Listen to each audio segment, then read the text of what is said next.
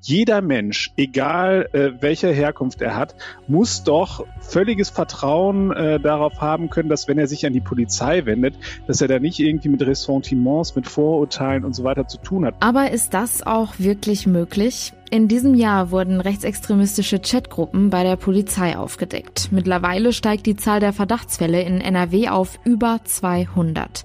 Im Podcast sprechen wir über die Entwicklungen in diesem Fall und über all das, was die NRW-Politik in diesem Jahr sonst noch so bewegt hat. Der Rheinische Post Aufwacher. Der Nachrichtenpodcast am Morgen. Heute ist Donnerstag, der 31. Dezember 2020 und in wenigen Stunden sind wir schon im Jahr 2021 angekommen. Wie lang haben wir auf diesen Tag gewartet? Ich freue mich, dass ihr heute dabei seid und zuhört. Ich bin Julia Marchese und ich wünsche euch einen schönen letzten Tag in diesem Jahr. Ihr habt sicherlich schon gemerkt, dass die letzten Folgen in dieser Woche etwas länger waren als sonst. Wir dachten uns nämlich, dass sich die Zeit zwischen den Jahren gut für kleine Rückblicke auf verschiedene Themen anbietet. Wir hatten zum Beispiel schon den Schwerpunkt Wirtschaft, Sport und Kultur. Und heute schauen wir nochmal auf ein Thema, das auch bei den Rückblicken auf gar keinen Fall fehlen darf, und zwar Politik. Dafür haben wir heute mal einen kleinen Ausschnitt aus unserem landespolitischen Podcast Ländersache für euch. Dazu gleich mehr. Ich glaube, wir sind alle ziemlich gespannt darauf, wie das neue Jahr jetzt so wird. Voraussehen können wir das leider nicht, aber wir können schon mal gucken, was der Jahreswechsel und das neue Jahr wettertechnisch so für uns parat hat. Heute beginnt der Tag überwiegend bedeckt. Immer wieder ist auch Regen möglich. Die Höchstwerte liegen zwischen 2 und 5 Grad. In der Silvesternacht bleibt es ähnlich bei Tiefstwerten bis zu minus 2 Grad. In tieferen Lagen ist auch Schnee und Glätte möglich. Das meldet der Deutsche Wetterdienst. Das neue Jahr beginnt auch stark bewölkt und vereinzelt sogar mit etwas Schnee. Überwiegend bleibt es niederschlagsfrei und die Höchstwerte liegen bei 2 Grad. In der Nacht kann es wieder glatt werden bei Tiefstwerten zwischen zwischen minus 1 und minus 4 Grad. Rechtsextreme Chatnachrichten von Polizisten, ein Ministerpräsident, der zwischen Pandemie und Kanzlerschaft steht, einige Rügen im Landtag und ein Führungsstreit in der NRW SPD. Man sieht, auch in der Landespolitik war es in diesem Jahr alles andere als ruhig. Über die spannendsten Entwicklungen spricht meine Kollegin Helene Pawlitzki mit den beiden Landespolitik-Chefkorrespondenten Maximilian Plück und Kirsten Bialdiga. Sie reflektieren gemeinsam dieses bewegende Jahr der NRW-Politik. Ein Thema, das dieses Jahr die Landespolitik dominiert hat, ist die Frage, wie rechts Klammer auf, extrem, Klammer zu, ist eigentlich die Polizei in Nordrhein-Westfalen. Und Kirsten, vielleicht kannst du uns mal einen Überblick darüber geben, was im Moment so der Status an dieser Geschichte ist. Ja, erstmal wie rechts die Polizei ist, das ist wirklich eine gute Frage, äh, die der Innenminister so beantwortet, dass er sagt, es ist äh, auf keinen Fall gerechtfertigt, dass man Generalverdacht hegt. Es sind immer nur Einzelfälle.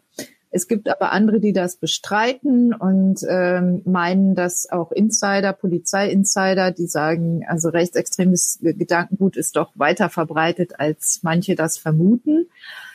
Was auf jeden Fall in Zahlen bisher belegt ist, in äh, über 200 Verdachtsfällen bei der nordrhein-westfälischen Polizei ähm, sind Mitglieder von rechtsextremistischen Chatgruppen aufgefallen durch Posts, die eben ähm, einfach ja dem, dem rechtsextremen Spektrum zuzuordnen sind. Da sind Hakenkreuze dabei, da sind Christbaumkugeln mit Hakenkreuzen, da sind Flüchtlinge zu sehen, die in Gaskammern stehen. Ähm, da sind, da wird das Horst Wessel-Lied, das Lied der SA abgespielt. Also solche, genau, wirklich äh, harten rechtsextremen ähm, Symbole.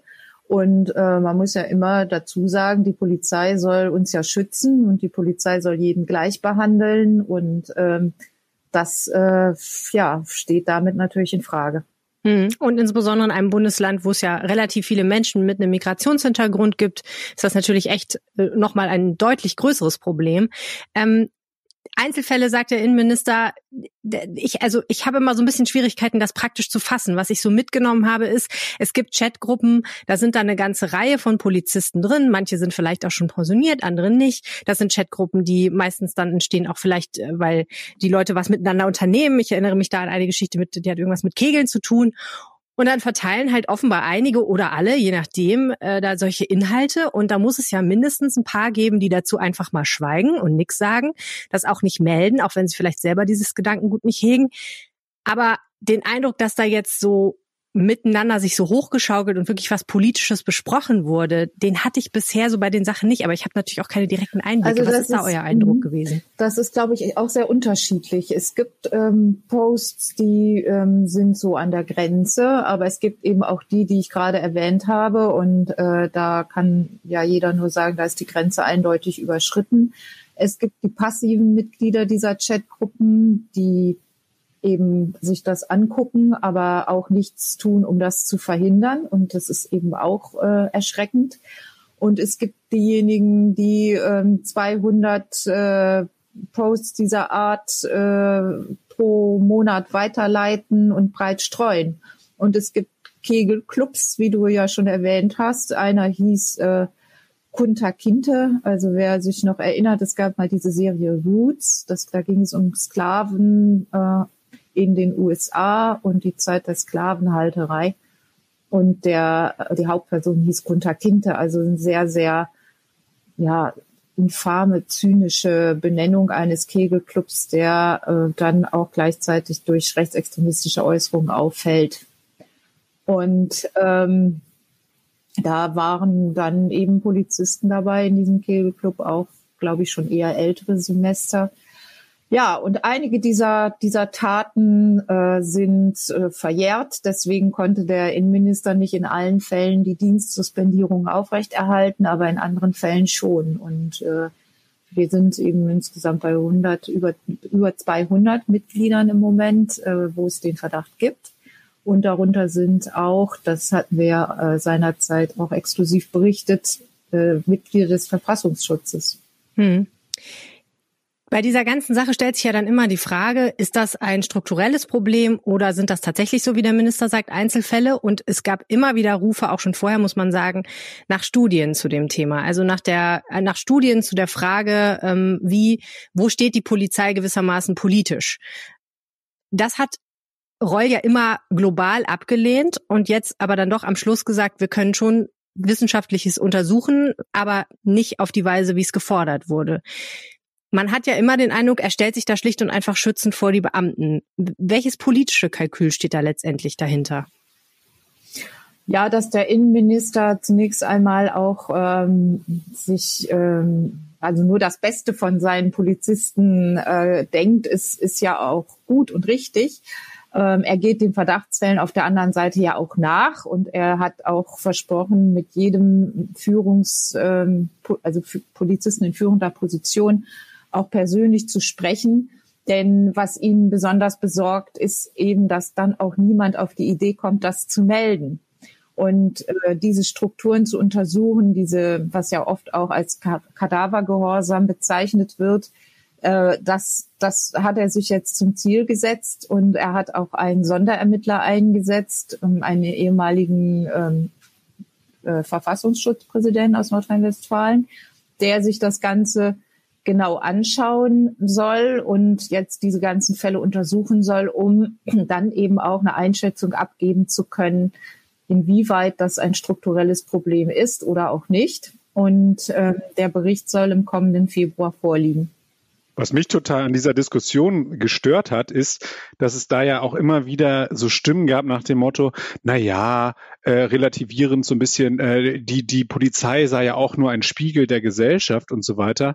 Und das hat mich tierisch aufgeregt, weil ich finde, ähm, das ist erstens haben die eine, eine ganz besondere, herausragende Aufgabe und das zweite ist, jeder Mensch, egal äh, welche Herkunft er hat, muss doch völliges Vertrauen äh, darauf haben können, dass wenn er sich an die Polizei wendet, dass er da nicht irgendwie mit Ressentiments, mit Vorurteilen und so weiter zu tun hat. Und das ist halt eben in dieser Diskussion, als es dann hieß, als da der eine oder andere versucht hat, das Ganze so ein bisschen zu relativieren, äh, hat mich tierisch aufgeregt und tierisch genervt, weil ich finde, äh, genau genau, äh, dann hieß es dann immer, ja, da dürften nicht unterschiedliche Maßstäbe angelegt werden. Natürlich dürfen da unterschiedliche Maßstäbe angelegt werden. Die Polizisten sind dazu da, halt eben äh, zum Schutz der Bürger und äh, da muss jeder Bürger sich darauf verlassen können, dass er dann halt eben auch entsprechend ordentlich behandelt wird.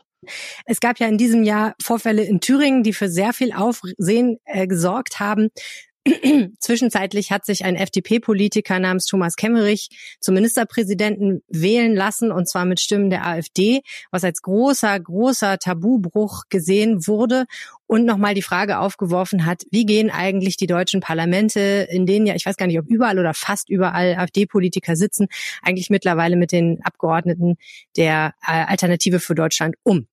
Max und Kirsten, was habt ihr beobachtet in diesem Jahr? Ähm, hat sich da was verschoben im Landtag NRW oder ist das Business as usual mittlerweile? Also ich glaube, mittlerweile ist es leider Business as usual, dass äh, eine gewisse Aufgeregtheit mit der AfD Einzug gehalten hat. Das heißt also, die Zahl der, äh, der Rügen hat, äh, ähm, hat exorbitant zugenommen. Also wir waren, ich glaube, im vergangenen Jahr waren wir äh, in, bei neun Rügen und jetzt sind wir bei 90. Also es hat sich verzehnfacht. So, da muss man genau hinschauen ähm, und muss sagen, ungefähr die Hälfte geht auf das Konto der AfD, die andere Hälfte geht auf das Konto halt eben äh, der, der anderen Parteien.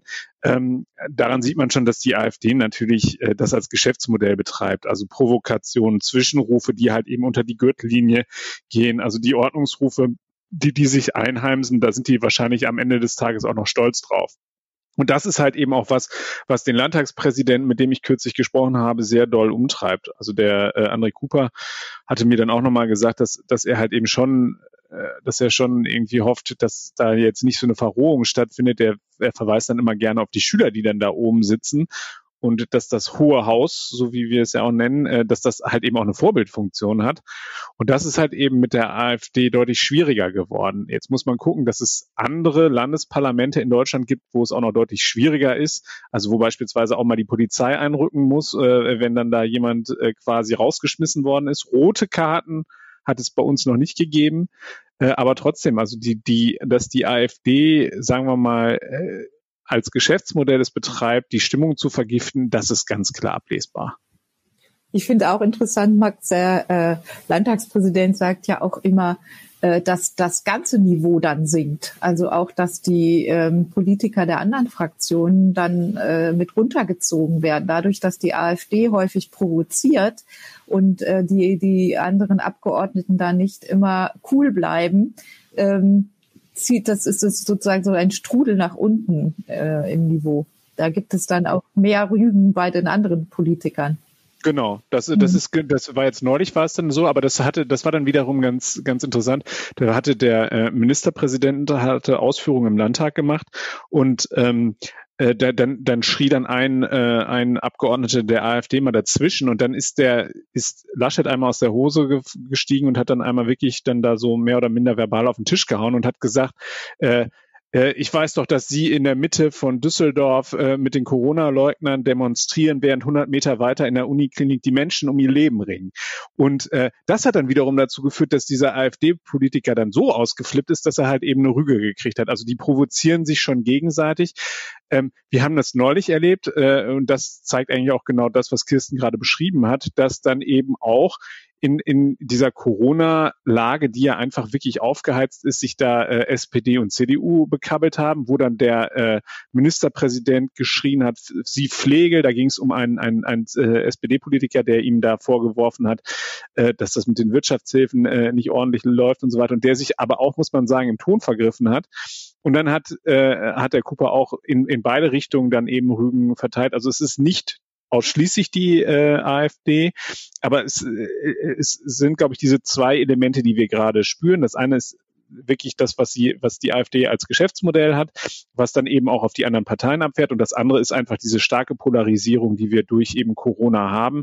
Äh, äh, wir, wir merken ja alleine, wie hitzig in der Öffentlichkeit halt eben debattiert wird. Wir sind alle politisiert, wir sind alle extrem aufgeregt, wir sind alle extrem emotional in dieser Krise und genau das schlägt sich eben auch in diesen Auseinandersetzungen im Landtag wieder und führt dann eben auch zu dieser wollen wir es mal sagen, ich, also ich meine, Pflege, finde ich, ist jetzt auch nicht so ein schlimmes Schimpfwort. aber der äh, äh, NRW-Gesundheitsminister, der dem rutschen da doch häufiger mal noch ganz andere Kaliber raus. Also insofern, äh, ja. Aber mm. es bleibt spannend. Es bleibt unrüde, offensichtlich. Ähm, du warst gerade schon bei Armin Laschet, bei dem können wir auch gleich mal bleiben. Äh, bei dem gab es ja jetzt ab von der Landespolitik ein paar spannende äh, Entwicklungen. Er will ja gerne CDU-Vorsitzender werden und ähm, im Januar ist es dann ja mal so weit, dass wir herausfinden, ob das auch klappt. Er will auch offenbar gerne Kanzler irgendwann mal werden, wenn das denn mal klappt. Und gleichzeitig musste er in seinem eigenen Bundesland irgendwie eine Pandemie managen. Ganz schöner Spagat und man muss sagen, ich selten wurde so viel über diesen Mann geredet wie in diesem Jahr, hatte ich den Eindruck, oder? Ja, er muss ja auch dadurch, dass er eben diese beiden äh, Posten anstrebt, muss er natürlich auch im Gespräch bleiben. Aber natürlich war, äh, äh, haben wir alle auf ihn geschielt, weil natürlich die äh, Pandemie dafür gesorgt hat, dass äh, die sogenannte Stunde der Exekutive schlug. Also es ist vieles, äh, was wir derzeit erleben an Maßnahmen, wird über Verordnung geregelt und nicht über, über ähm, äh, klassische Gesetze, die äh, durchs Parlament gehen. Das heißt also, die, die Exekutive regiert und äh, wir merken die Folgen und das äh, lässt natürlich auch einen Ministerpräsidenten dann halt eben weiter nach vorne drängen. Ähm, und das Problem ist natürlich äh, eines, er hat sich sehr früh in dieser Pandemiephase ähm, ein, einen Ruf erarbeitet, äh, der dann schwierig war. Also wenn wir uns zurückerinnern, ist, bevor wirklich die Pandemie äh, auf dem Höhepunkt war oder bevor es richtig in Heinsberg losging, da war es eigentlich so, dass es für Armin äh, Laschet sehr gut lief. Es äh, stand im Raum, dass halt eben Frau Kram-Karrenbauer nicht mehr CDU-Vorsitzende sein will. Und äh, dann hat er äh, völlig unerwartet diese Tandemlösung mit Jens Spahn aus dem Hut gezaubert. Jetzt muss man wissen, Jens Spahn, der Bundesgesundheitsminister, wird eher dem konservativen Lager äh, zugerechnet und war in der Vergangenheit vor allem als Merkel-Kritiker aufgefallen. Und dass er den äh, erstmal, dass er nicht gegen den mehr antreten musste, weil ähm, der Spahn durchaus auch äh, eine gewisse Beliebtheit in der Partei genießt. Äh, das war schon mal gut. Dann hat er den aus dem Spiel genommen und hat aber dann dadurch auch ein sehr breites Spektrum äh, innerhalb der Partei abgedeckt. Und äh, das war, äh, dann, dann haben sie es auch noch gewitzt gemacht, dass sie dem äh, Friedrich Merz das so vorgesetzt haben. Äh, der wo, wollte nämlich um elf irgendwie vor die Kamera gehen und dann sind äh, Laschet und Spahn waren dann, ich weiß es jetzt nicht, ob 9.30 Uhr oder was, aber sie sind auf jeden Fall früher äh, überraschend äh, in der Bundespressekonferenz aufgetaucht äh, und haben dann halt eben dem Merz da so ein bisschen äh, die Show gestohlen. Da, und dann kam die Pandemie. Und dann musste er sich als Krisenmanager beweisen. Und da hat er äh, früh sich den Ruf des Lockerers erarbeitet äh, und das war einfach auch eine unpopuläre Haltung, muss man ganz klar so sagen. Die Leute wollen äh, oder gutieren zurzeit vor allem diejenigen, die sagen, wir machen Dinge zu, wir schließen und so weiter. Und da hat er äh, früh gesagt, nein, wir müssen halt eben über eine Rückkehr zur verantwortungsvollen Normalität nachdenken. Und dann begann, wenn ich es mal so nennen möchte, das äh, kommunikative Chaos. Nein, ich finde interessant an dieser ganzen Pandemie, wenn man sich äh, die Phasen anschaut, wie ähm, welch ein Auf und Ab das auch ist ähm, in der Bewertung des Ganzen. Also die, die Zahlen waren ja im Sommer sehr, sehr gut. Es war, gab niedrige Ansteckungen und äh, das schien ja dann Armin Laschet mit seiner Lockerungspolitik und dem in den Vordergrund stellen der psychischen und sonstigen Schäden das schien ja ähm, erstmal ihm Recht zu geben. Und zum Herbst hin hat sich das wieder ins komplette Gegenteil verkehrt.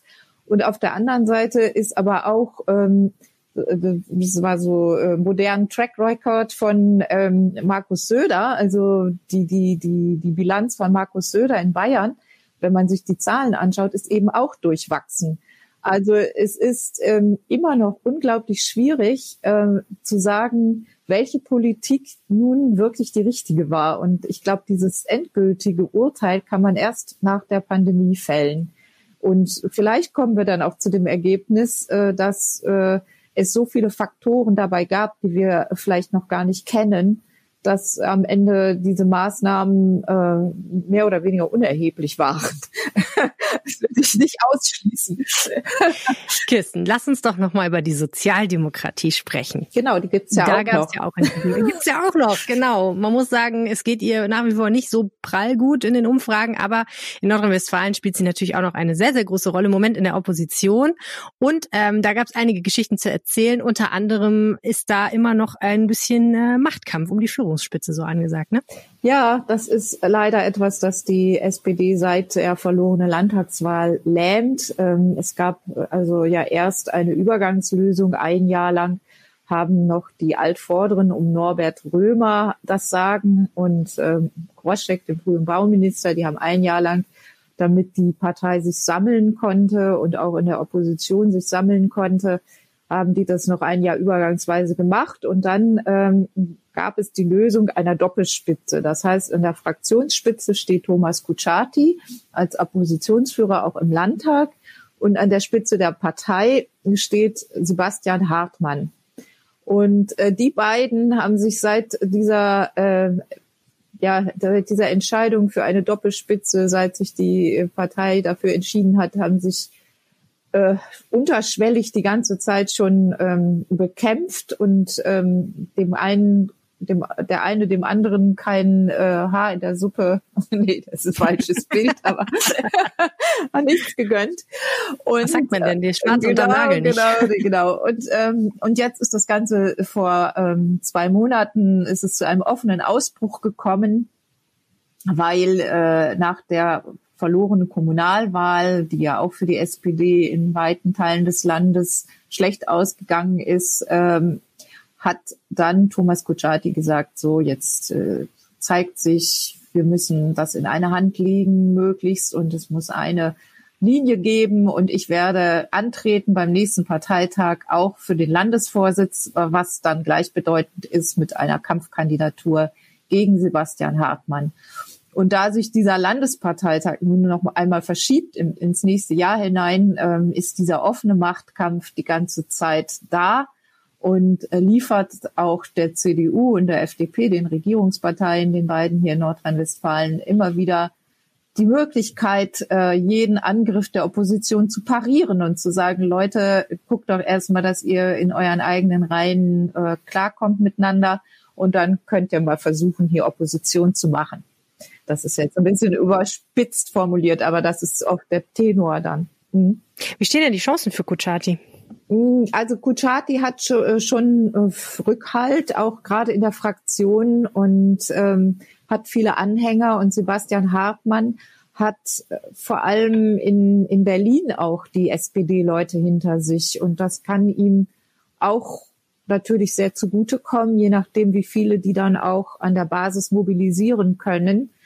Ähm, es ist nicht ausgemacht, wer da am Ende den Sieg davon trägt. Ich glaube schon, dass, dass Kuchati die besseren Karten auch hat, weil wiederum dann Norbert Walter Borjans, der, Land, äh, der Bundesvorsitzende aus Nordrhein-Westfalen, klar hinter Kuchati steht und ihm äh, ja und und ihn äh, da pusht und da kann ich mir schon vorstellen, dass es dann am Ende Kuchati auch macht und er hat auch zurzeit viel mehr Möglichkeiten für sich Werbung zu machen, weil er eben im Landtag präsent ist und ähm, da die, die Regierung unter Druck setzt. Und äh, um Sebastian Hartmann ist es in den letzten Wochen sehr, sehr ruhig geworden. Der hat sich kaum noch zu Wort gemeldet.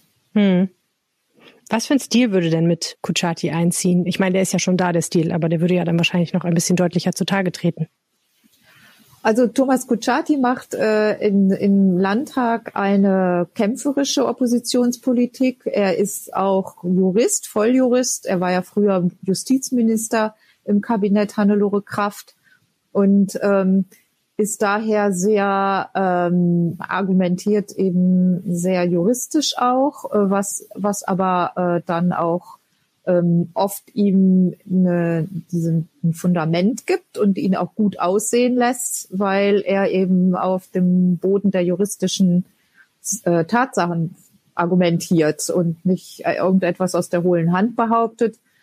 Ähm, ich kann mir aber auch, ich habe im Moment den Eindruck, dass dieser, dass dieser Machtkampf äh, dazu verleiten kann, dass er auch dann überzieht das ein oder andere Mal. Also dass er ähm, die Regierung dann angreift und ähm, dass er aber da auch dann noch eins draufsetzt, um eben zu zeigen, ich bin der künftige Mann für, für die SPD in Nordrhein-Westfalen. Ich glaube, auch 2021 bleibt es weiterhin spannend in der Landespolitik. Den aktuellen Nachrichtenüberblick aus der Landeshauptstadt, den bekommt ihr jetzt von meinen Kollegen von Antenne Düsseldorf. Hallo. Guten Morgen. Wir sprechen heute darüber, dass obwohl in der Altstadt alle Kneipen und Diskotheken geschlossen sind, die Polizei in der Silvesternacht im Großeinsatz ist. Dann sprechen wir darüber, dass das neue Jahr kalte Temperaturen mit sich bringt und das könnte Sonntag und Montag für Glatteis sorgen.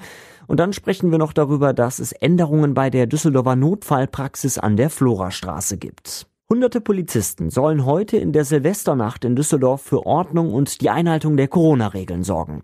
Besonders im Fokus stehen dabei die Altstadt und weite Teile der Innenstadt. In den letzten Monaten hatte es speziell am Rheinufer immer wieder Ärger um feiernde Gruppen gegeben.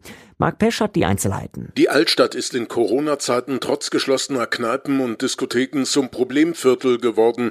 Gruppen junger Leute hatten am Burgplatz gefeiert. Dort herrscht heute ein absolutes Feuerwerksverbot. Polizeisprecher Henrik Welp hofft auf so wenig Probleme wie möglich. Sollte es einige wenige geben, die meinen, an Silvester über die Stränge schlagen zu müssen, werden wir konsequent mit der Stadt Düsseldorf dagegen vorgehen. Außerhalb der Altstadt ist das Zünden von Feuerwerk grundsätzlich erlaubt. Obi Keller hat darum gebeten, darauf zu verzichten, um die Krankenhäuser nicht zusätzlich zu belasten. Düsseldorf kommt wohl in diesem Jahr ohne Glatteis ins neue Jahr. Nach wenigen Einsätzen zwischen den Tagen rechnet man frühestens am Sonntag mit Niederschlag, der zu Glatteis führen könnte. Dabei ist es oft schwierig vorherzusagen, welche Stellen in Düsseldorf besonders betroffen sind, sagt Udo Meier von der Avista. Wenn es kalt wird und es Reifblätter gibt, dann sind natürlich die Rheinbrücken besonders betroffen und die haben wir natürlich immer besonders im Auge. Ansonsten überfrierende Nässe kann quasi überall auftreten und es ist sehr schlecht vorhersehbar. Die Avista hat für Sonntag und Montag Räumfahrzeuge auf Bereitschaft gestellt. Im neuen Jahr wird die Notfallpraxis am EVK in Unterbilk an der Florastraße von einem neuen Betreiber übernommen, nämlich von der Kassenärztlichen Vereinigung Nordrhein. Düsseldorfer, die schnell zum Arzt müssen, können die Notfallpraxis aber weiterhin aufsuchen. Ab dem 1. Januar sind an dem Standort neben dem allgemeinen hausärztlichen Notdienst noch der Notdienst der Ärzte für Kinder- und Jugendmedizin sowie der HNO-ärztliche und zahnärztliche Notdienst erreichbar. Die Öffnungszeiten der Notfallpraxis wurden diesem Jahr bereits gekürzt, insbesondere was die Nachtdienste betrifft. Eine Übersicht über die aktuellen Zeiten gibt es auf unserer Homepage antennedüsseldorf.de. Und da gibt es auch alle anderen Nachrichten aus Düsseldorf und natürlich gibt es die News aus unserer Stadt auch immer um halb bei uns im Radio. Kommen wir nun zu den weiteren Nachrichten aus NRW. Seit dem verheerenden Brand im Affenhaus vor genau einem Jahr in Krefeld hat der Zoo Spenden in einer Höhe von insgesamt 2,2 Millionen Euro erhalten. Es kämen auch noch immer weitere Spenden an. Das teilte ein Sprecher des Zoos mit. In der Silvesternacht vergangenen Jahres war das Affenhaus komplett abgebrannt. Dabei starben 55 Tiere, darunter acht Menschenaffen. NRW hat seit dem Regierungswechsel 2017 nach Angaben der Landesregierung fast 600 Millionen Euro mehr Bundesmittel für den Straßenbau erhalten als vorgesehen. Damit sei ein wesentlicher Punkt des Koalitionsvertrages umgesetzt, teilte NRW-Verkehrsminister Hendrik Wüst gestern mit. Die Investitionen in Autobahnen, Bundes- und Landesstraßen in NRW seien seit 2017 um fast 30 Prozent auf 1,65 Milliarden Euro gestiegen. Damit die Mittel auch ankommen, sei in zusätzliches Personal und mehr externe Ingenieursleistungen investiert worden.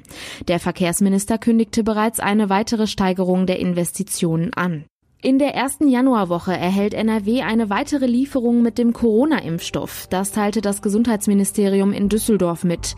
Der Impfstoff solle demnach am 8. Januar eintreffen. Von da an werden sie wöchentlich erwartet. Mehrere Bundesländer hatten bereits gegen eine kurzfristig drohende Lieferlücke in der ersten Kalenderwoche protestiert. Und damit endet auch schon der letzte Aufwacher für dieses Jahr. Wir bedanken uns bei allen Hörern, die uns das Jahr über begleitet haben oder neu hinzugekommen sind. Wir freuen uns wirklich über jeden einzelnen von euch. Wenn euch dieser Podcast gefällt, dann bewertet uns doch gerne in eurem App Store. Bei Fragen oder Feedback erreicht ihr uns unter aufwacher.rp-online.de Und alle aktuellen Infos bekommt ihr wie gewohnt jederzeit auf RP Online. Wir sind ab Montag wieder mit einer neuen Episode für euch da. Und bis dahin bleibt gesund und rutscht gut ins neue Jahr. Ciao. Mehr bei uns im Netz www.rp-online.de